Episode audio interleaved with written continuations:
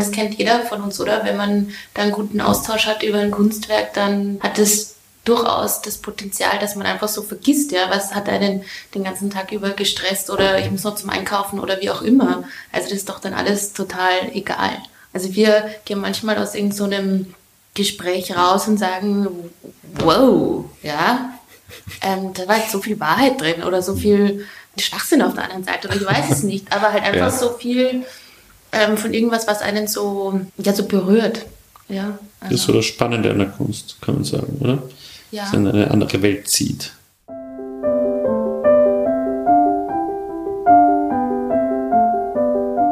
Kunstblick, der Podcast rund ums Sammeln.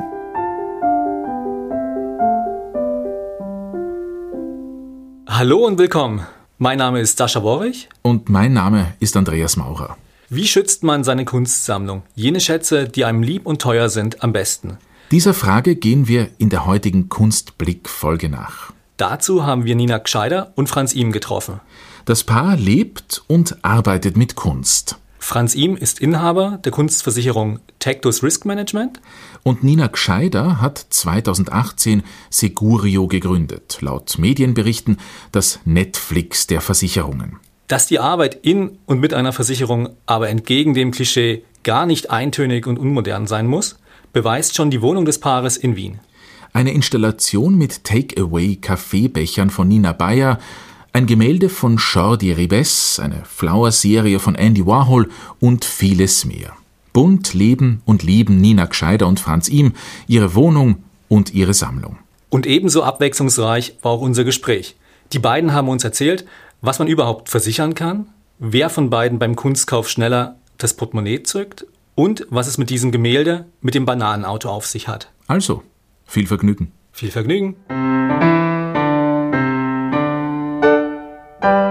Als wir uns damals kennengelernt haben, hat er schon in der Kunstversicherungsbranche gearbeitet.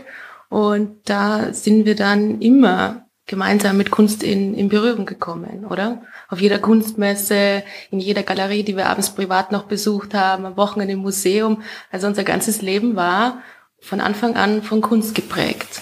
Absolut, ja, schon, schon. Also, oder? Ich bin auch jetzt ein bisschen wehmütig, wenn ich mir das so überlege.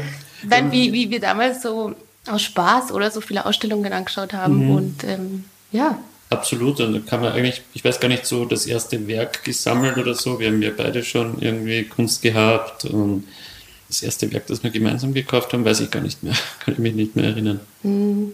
So das erste Bewusste vielleicht? Vielleicht die Nina Bayer, oder? Tatsächlich? Könnte sein. Auf einer Messe in Wien. genau. Wie seid ihr beide ja. vorher zum Kunstsammeln gekommen? Ich meine, das muss irgendwo herkommen. Aus dem luftleeren Raum beginnt man nicht, sich für Kunst zu interessieren oder Kunst zu kaufen, sag ich hm, mal. Hm. Also ich glaube schon während des Studiums war es bei uns beiden so, dass also wir Kunstgeschichte studiert haben. Der Franz nach seinem Wirtschaftsstudium noch angehängt, ja, Kunstgeschichte. Und ich habe ganz klassisch Kunstgeschichte und Archäologie studiert. Genau. Und so auch schon ein bisschen von den, von den Eltern her sehr kunstinteressiert, so viel, sehr viel da. Meine Mutter hat auch äh, lange Jahre schon eine, eine Hobbygalerie außerhalb von Wien mit Ausstellungen und so. Also da ist schon ein bisschen die Prägung vorher da gewesen. Auf alle Fälle, ja. Und wie habt ihr euch dann kennengelernt? Wie kam das? Auch über die Kunst? Auf einer Kunstmesse. ah. In München bei den Munich Highlights. Mhm. Genau. Ja, schon länger her, sehr lange her. genau. genau. War der Franz war da unterwegs und hat gesagt, haben Sie Interesse an einer Kunstversicherung? ja. Wie das manchmal so beginnt. Und genau. du hast da was privater oder? Ähm, nein, ich habe äh, einen Händler unterstützt, einen Wiener Händler, den Simon Weber-Unger. Okay, ja. Das wissenschaftliche Kabinett da in der Spiegelgasse. Der hat da damals ausgestellt. Und ähm, ja, da habe ich den Franz kennengelernt. Und dann hat er mich aber ziemlich schnell überzeugt, nach Wien zu ziehen. ist auch angenehm, eine super angenehme Stadt, oder? Auf jeden Fall. Genau. Ja, darum sind wir jetzt da in Wien. Ihr auch. genau. Die Stadt der Kunst. Du hast vorher schon eine Kunstversicherung gehabt, bevor ihr zusammengekommen seid. Was, wie kommt man zu einer Kunstversicherung? Was macht man da damit?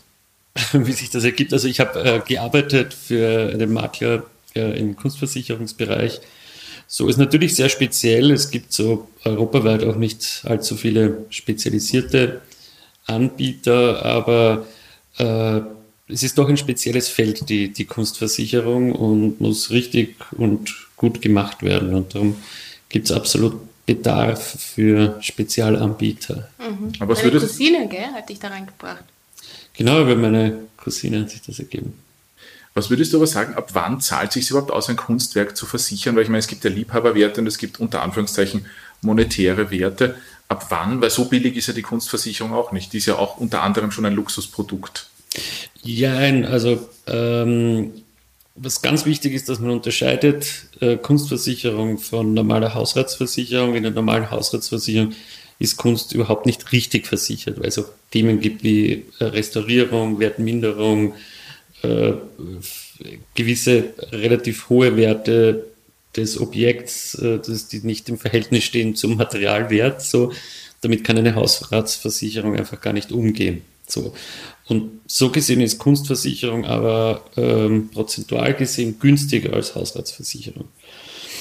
Äh, natürlich ein bisschen einen monetären Wert braucht schon, allerdings das ist auch das Spezielle an unserer Erfindung Segurio, die voll digitale Lösung, dass man da auch wirklich das erste Werk, das man kauft, zum Beispiel, auch wenn es äh, eine Edition ist, die nicht einen allzu hohen Wert hat, ab ein paar Euro im Monat schon versichern kann.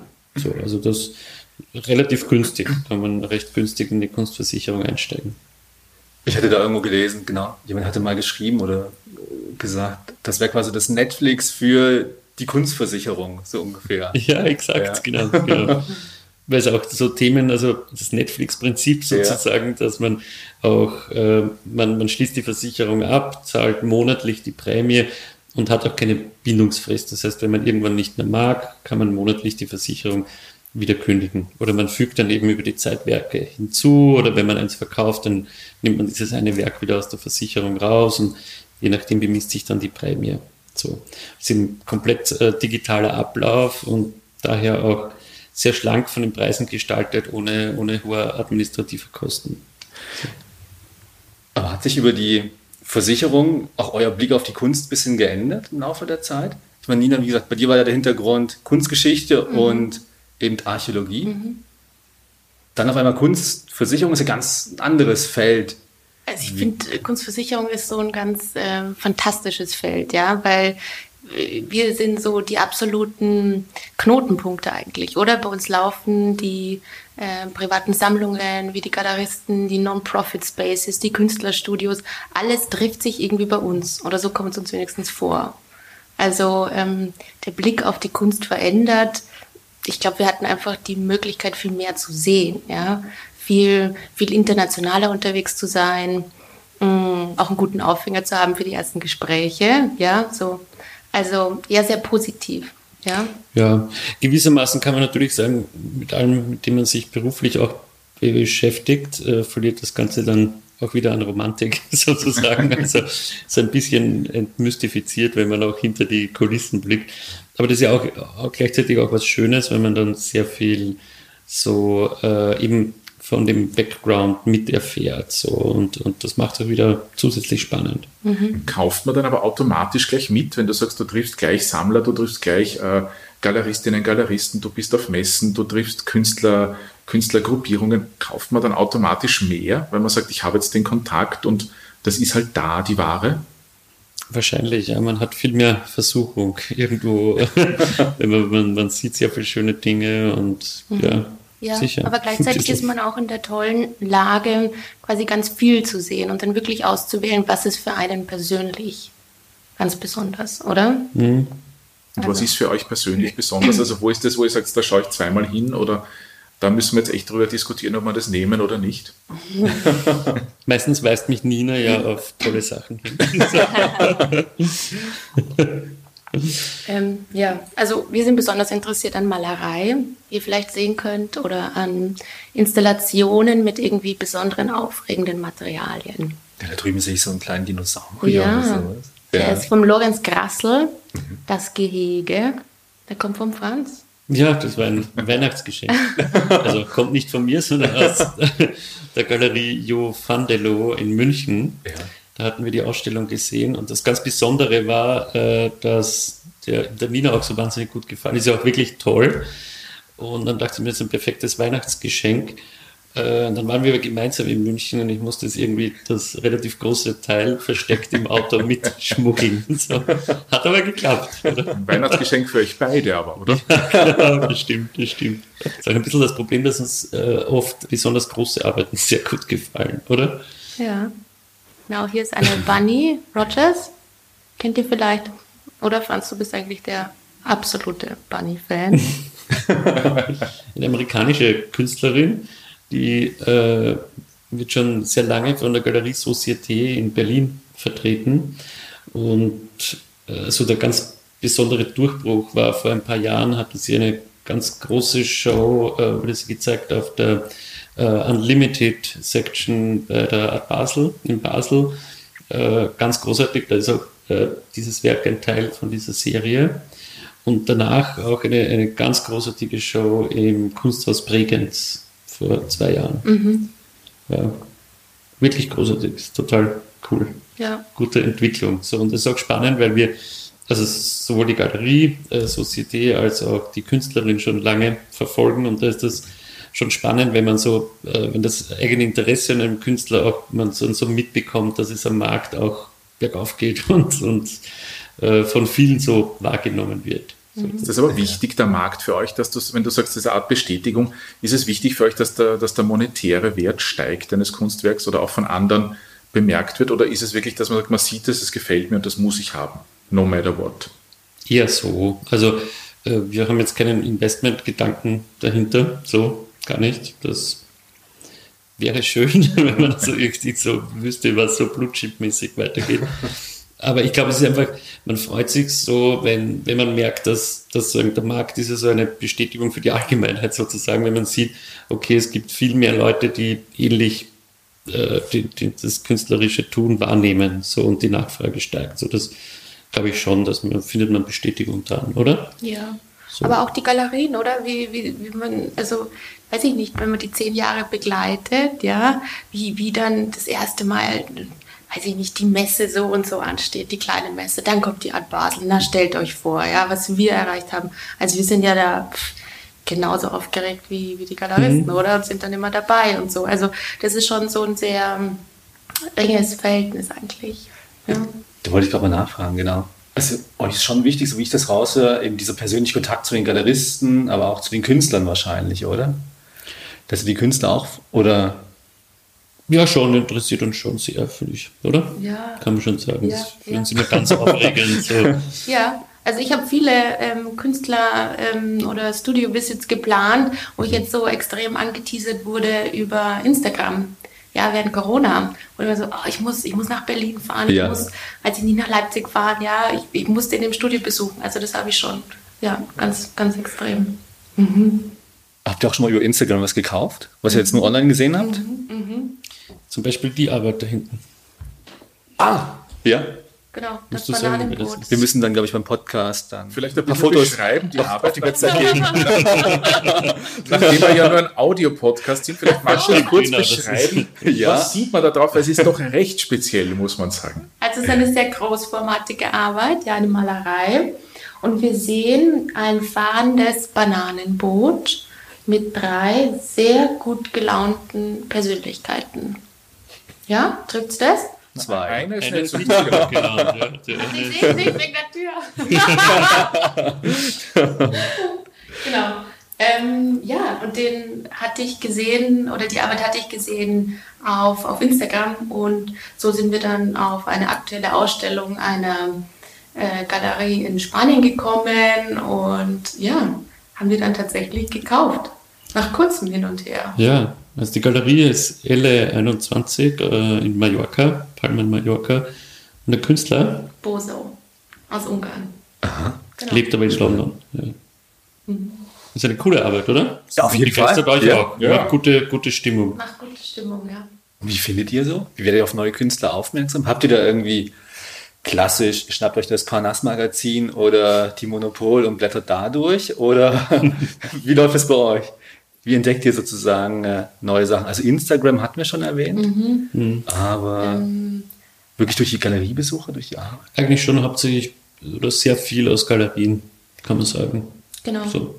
Ja. Es ist einfach äh, in Shows, in Galerien, Galeristen, äh, die uns davon erzählen. So. Und das ist ja, das ist ja auch das, das, das Wichtige so an dieser Galeristenarbeit, dass der ja die Galeristen selbst so begeistert sind von Künstlern und deswegen ja mit die ins Programm nehmen. Und, und das finde ich so ansteckend, die, die Begeisterung der Galerien. So, auch wenn es dann nicht unbedingt jeder, also jedes Mal so, dass man sich denkt, ah, super, das muss ich kaufen, so, oder, aber es ist schon spannend, so was, diese, diese Zwischenarbeit, ne, Mhm. Konzeption. Ja.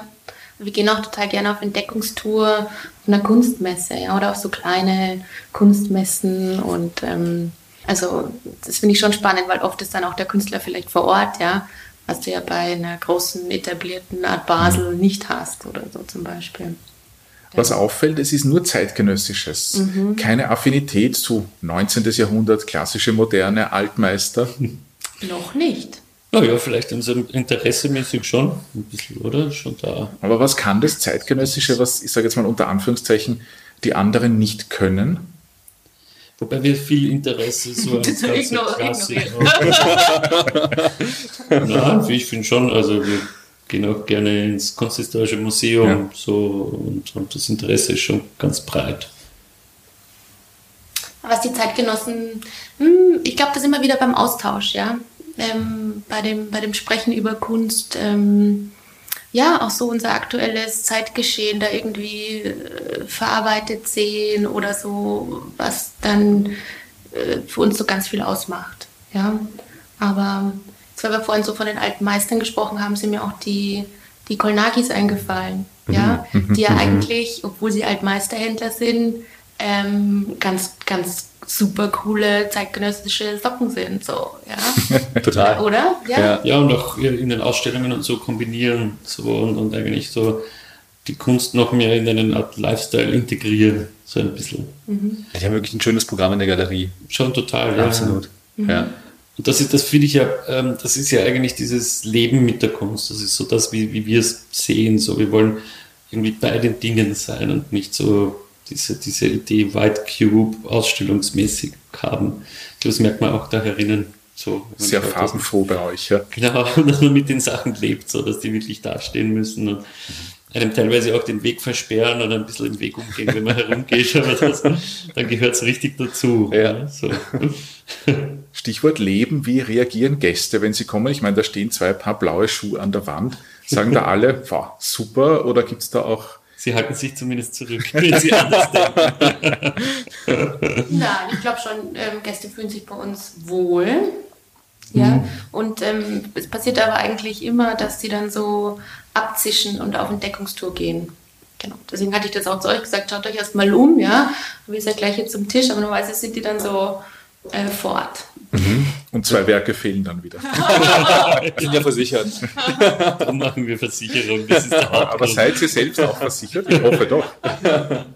Ja, wir müssen mal schauen, dass wir alles aktualisiert haben. Nina sagt mir schon seit Jahren, wir müssen unsere eigene Versicherung aktualisieren.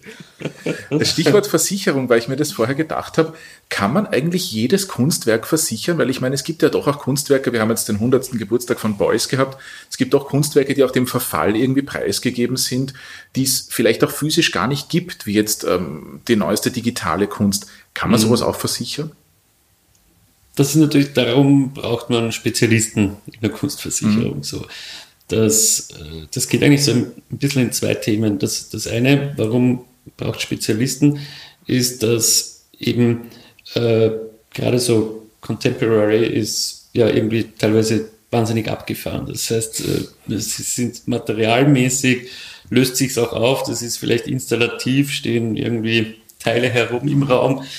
Könnte auch passieren, dass die unabsichtlich von einer Putzfrau entsorgt werden. Ist auch schon mal Das passiert, ja. Und ähm, da braucht man das Verständnis auf der Versichererseite und besonders auch bei der Schadenbearbeitung, dass es wirklich um Kunst geht und dass das Ding, das da rumsteht und irgendwie äh, aussieht, äh, auch wirklich einen gewissen Wert hat. So. Und äh, spätestens bei der Schadenbearbeitung braucht man jemanden, der, der dieses Verständnis mitbringt und nicht einfach in Kfz-Schäden denkt, so, damit das auch wirklich glatt funktioniert. Oder es gibt Schadenfälle, wo äh, das Bild nur ganz wenig beschädigt ist, aber es lebt von einer glatten Oberfläche so oder Fotografie und ist mhm. einfach dann ein Totalschaden, obwohl nur ein kleiner Kratzer drauf ist. Oder auf der anderen Seite ist es eine wahnsinnig aufwendige Restaurierung zu machen, die wahnsinnig viel Geld kostet und äh, im klassischen Versichererdenken wäre man dann in der Nähe eines wirtschaftlichen Totalschadens, würde man sagen, man schmeißt es weg. Aber es wird dann trotzdem versucht, das Werk zu, äh, zu behalten, sozusagen. Und äh, das ist so dieses eine Thema des, des Verständnisses für die Kunst. Aber natürlich das andere Thema, äh, je immaterieller das wird, äh, umso weniger muss man es versichern, weil äh, ja eine Videoarbeit zum Beispiel, die digital aufgezeichnet ist, wo es Sicherheitskopien gibt, kann so wahrscheinlich auch äh, reproduziert werden, relativ einfach. Und ja, dann ist die Frage, wozu versichern. Auf der anderen Seite ist die Frage, kann es auch wirklich reproduziert werden? So äh, wie man jetzt auch so von älteren Videoarbeiten weiß, irgendwie äh, wenn die 70er, 80er Jahre, die, die mhm. Bänder lösen sich auf und äh, es verschwindet von alleine. So. Das ist schon ein spannendes Thema mit verschiedenste Fragestellungen. Der größte Schaden, der je von euch versichert wurde oder der von je von euch von der Versicherung gedeckt war, kann man da was sagen? Uff, der größte Schaden. Ich glaube, da kann man jetzt nichts. Nicht so einfach sagen, aber. man muss ja nicht das Kunstwerk oder den, oder den Besitzer sagen. Die Schadenfälle, das, wenn man so an, an man denkt immer an irgendwie Kunstdiebstähle oder so, so Fernsehfilme, James Bond-artig oder wie heißt der eine? Äh, Almen. Ja, genau, diese Almen-Filme oder. Thomas Crown. Ja, Thomas Crown auf ihre, genau. Auf der anderen Seite, das, was wir so an Schadenfällen erleben, ist im Grunde langweilig, weil die, der Großteil der Schadensfälle sind Beschädigungen bei Transporten. das ist einfach klassisch. Äh, das ist das meiste Volumen sozusagen ja. immer, oder wenn ein Bild an der Wand hängt, ist die Gefahr relativ gering, dass etwas passiert. Äh, ja, Transportschäden sind so das unser täglich Brot. Mhm. So, also es ist unspektakulärer, als man sich vorstellt. Es kommt darauf an, was transportiert wird. Also wenn, da, wenn da fünf Monets am Pickup hinten, hinten herum kutschiert werden und, und man, man, fährt den Straßengraben, ist das so nicht unspektakulär, oder? Das stimmt. Hätte aber jemand sagen sollen, bitte nicht alle fünf in ein Laster. Hm. Wie weit ist man über privat versichert? Also was, wie botschert unter Anführungszeichen, wie man in Wien sagt, darf man sein? Weil, wie du gesagt hast, man darf nicht alle fünf im Laster transportieren. Was darf ich transportieren als Privater? Hängt wahrscheinlich von der Versicherung ab, nehme ich an. Aber ja, also grundsätzlich die, die Sammlungsversicherungen, die wir anbieten, da kann man schon wahnsinnig Budget sein. Also es ist wirklich so gut wie alles versichert. so, soll jetzt keine soll niemanden verleiten. Aber im Grunde die, die, die privaten Kunstversicherungen decken so gut wie alles ab. Außer natürlich Versicherungsbetrug, genau. diese Dinge. Ich kann mir jetzt hier eine Arbeit schnappen und ähm, zum Sascha nach Hause radeln und die dabei haben und das ist kein Problem. Okay. Weil bei uns in der Galerie ist es zum Beispiel so, dass wir dann schon schauen müssen, dass wir eben einen spezialisierten Kunsttransporteur genau. haben und so weiter. Okay. Und richtig verpackt. Genau. So, genau, genau. Ja. Äh, die privaten Sammlungsversicherungen sind noch ein bisschen spezieller gestaltet, weil sie die, die Sammlung an sich versichern und damit auch mehrere Orte abdecken können. Also Kunstlager, private Wohnungen, auch das Ferienhaus dazu und so weiter. Und dann ist natürlich die, der Austausch dazwischen, wenn man umhängt, so ist automatisch mitversichert. Gibt es, wenn ihr sammelt, kommen wir nochmal zum Sammeln zurück, gibt es auch Fälle, wo ihr euch nicht einigen könnt, wo die Nina zum Beispiel sagt, das ist, das will ich unbedingt haben und du sagst, na, das kommt man nicht ins Haus oder umgekehrt? Hat es bis jetzt noch nicht gegeben. also bisher habe ich mich noch nie quergestellt und nicht zu sehr dran gehangen, falls ich mal Vorschläge gehabt hätte, die abgewehrt wurden. mich leicht überzeugen lassen, dass das nicht passt keine Spontankäufe, wo jemand was nach Hause bringt und der die andere sagt dann, yes, was ist denn das? Yes, Wo kommt denn das her? Na? Wir haben uns schon manchmal gedacht, wie das dann geliefert wurde, es ist größer, als wir es gedacht haben. ja, schon passiert, oder? Es hat am Handy kleiner ausgeschaut. Blöd ist, wenn es kleiner ist, als man gedacht hat. Nicht? Ja, das stimmt. Das ist ärgerlich, wenn man die ganze Wand freigeräumt hat. Und dann ist das so ein ja. kleines Oder ist noch Mini so schwer, muss uns jemand helfen hm. beim Aufhängen oder so, oder? Ja. Das ist dann für uns irgendwie, puh. Das ist eigentlich oft der Fall, gerade so äh, hinter Glas bei großen Arbeiten sind halt wahnsinnig schwer. Genau. Und dann haben wir natürlich die absolute Herausforderung hier mit unserem Altbau, mit diesen Pappwänden. Äh, Diese Ausbrechen, gell? Mhm. Ja. Also brockenweise. Drum, wir waren total begeistert, müssen wir gleich äh, Product Placement machen für, für die äh, HS Art, äh, HS Art Service in ah, Wien. Ja. Wir haben großartig, genau, ja. Kunsttransporteure genau. und Kunstlager, äh, die wahnsinnig professionell arbeiten, schnell, unglaublich schnell und von denen haben wir so diese letzte Hängung, die wir da hatten in der Corona, nach Corona-Zeit, mhm. äh, umgestaltet äh, und da waren die zum Hängen da und wir waren total begeistert. Ja, echt super. Das sind zum Beispiel Momente, wo wir dann doch hitzig zu streiten beginnen, wo wir selber hängen. Aha, das glaube ich. Einer auf der Leiter steht und in die Wand bohrt und dann ist alles schief.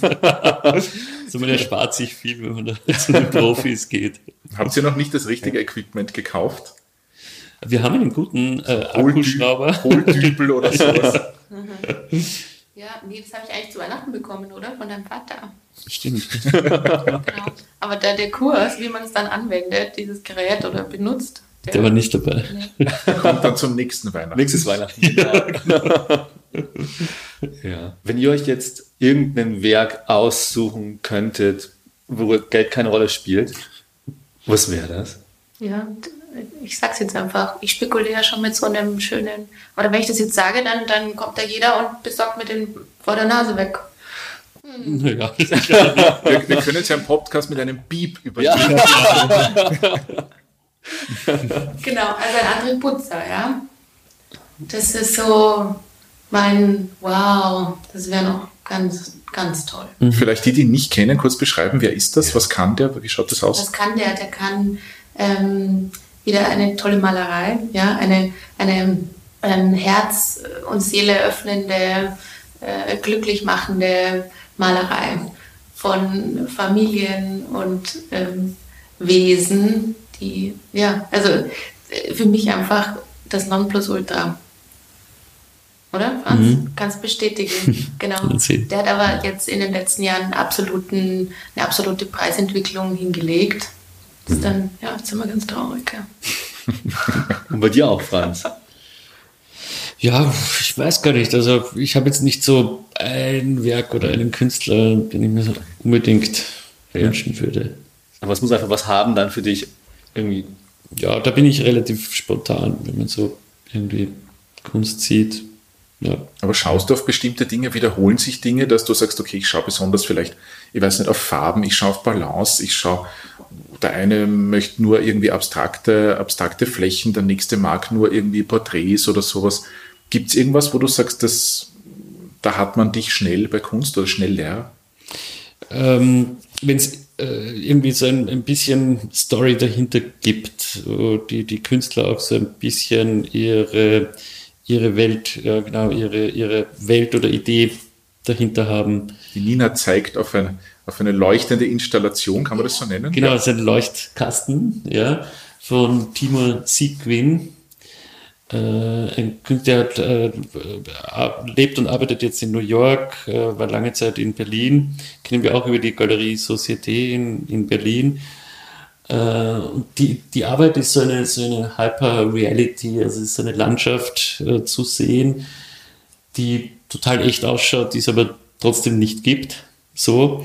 Und der Künstler beschäftigt sich, äh, also im Grunde geht es auch äh, ein bisschen ums Thema äh, Natur, Umweltschutz, äh, Veränderung der Natur und er schafft da so ein bisschen seine, seine eigenen Landschaften, so, also so, so ein, seine eigene Welt und hat auch äh, das Ganze äh, ist in einem Konzept für ihn verwirklicht, das heißt New Peace, auch mit so einem Yin und Yang Zeichen, so, das ist diese, dieser Zusammenhang seiner Welt. Und Nico Abramidis hatten wir vorher schon angesprochen, der Münchner Künstler, der hat auch äh, seine ganze Kunst, äh, sein Kunstkosmos lebt in so einer, äh, ist, er als Künstler sieht sich so selber wie, wie ein Großkonzern sozusagen, also sein künstlerisches Schaffen.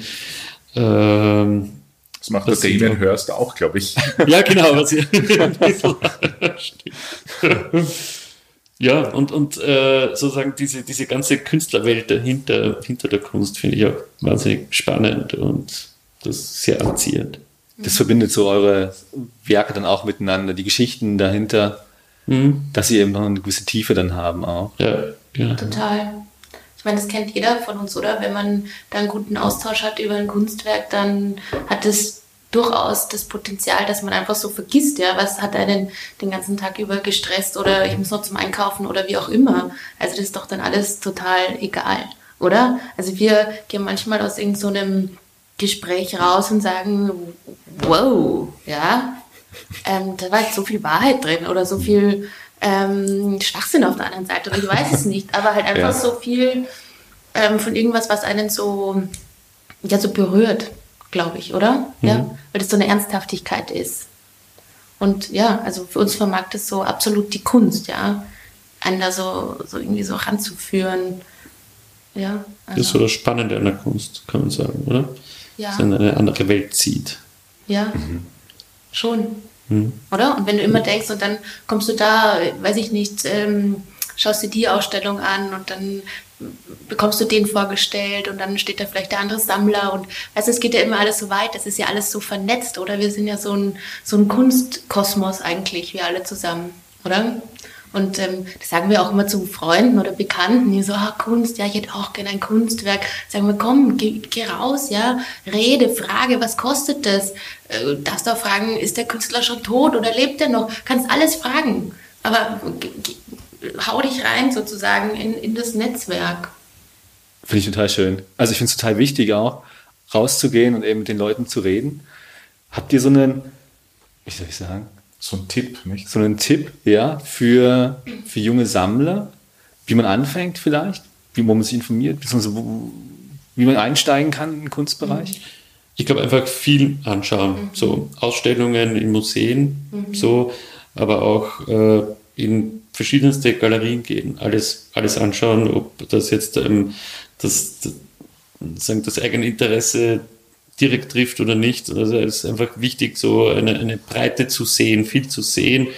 Und dann, dann merkt man auch, was, was gefällt einem, was sagt einem zu äh, und, und erlebt das. Und dann irgendwann sieht man ja etwas, was man schon mal gesehen hat, sieht man wieder und sitzt dann auf einer Messe und in einer anderen Galerie oder was auch immer. So, und, und dann, dann kann man nachlesen über den Künstler, über das Werk, so, und dann, dann, dann steigt die Spannung. Und irgendwann äh, kauft man dann einfach was. mhm. Ja, weil oft wird so gewartet, oder? Habe ich immer das Gefühl, dass man so ein bisschen so zaghaft und so.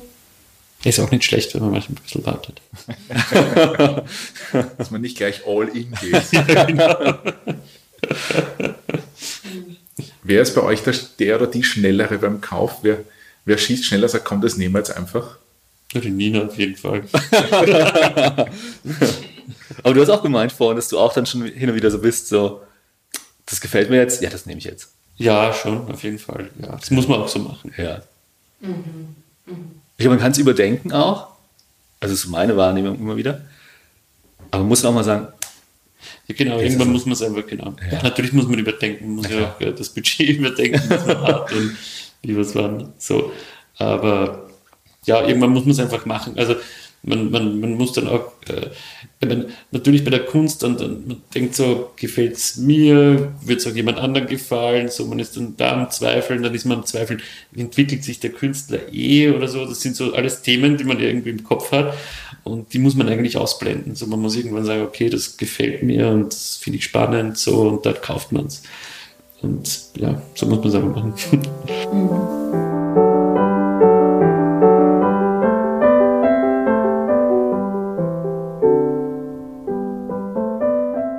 Das war ein weiterer Kunstblick, der Podcast rund ums Sammeln mit Sascha Worrich und Andreas Maurer. Unsere Gesprächspartner waren heute Nina Gscheider und Franz Ihm, ein Kunstversicherer Pärchen aus Wien, Inhaber der Versicherungen Tectus und Segurio. Für unsere nächste Folge geht es dann nach München, genauer zur Sammlerin und Pharmazeutin Lynn Born. Diesmal haben wir aber nur virtuell am Wohnzimmertisch Platz genommen. Aber vielleicht ist das auch ganz gut so, denn regelmäßig stellt Lynn Born ihre komplette Wohnung um und macht daraus einen Ausstellungsraum. Warum sie bis zu 60 Personen in ihrer Wohnung einlädt und wieso sie ein Startup für eine Pillendose ins Leben gerufen hat, das erzählt sie uns das nächste Mal im Kunstblick Podcast. Also, bis dann. Bis dann.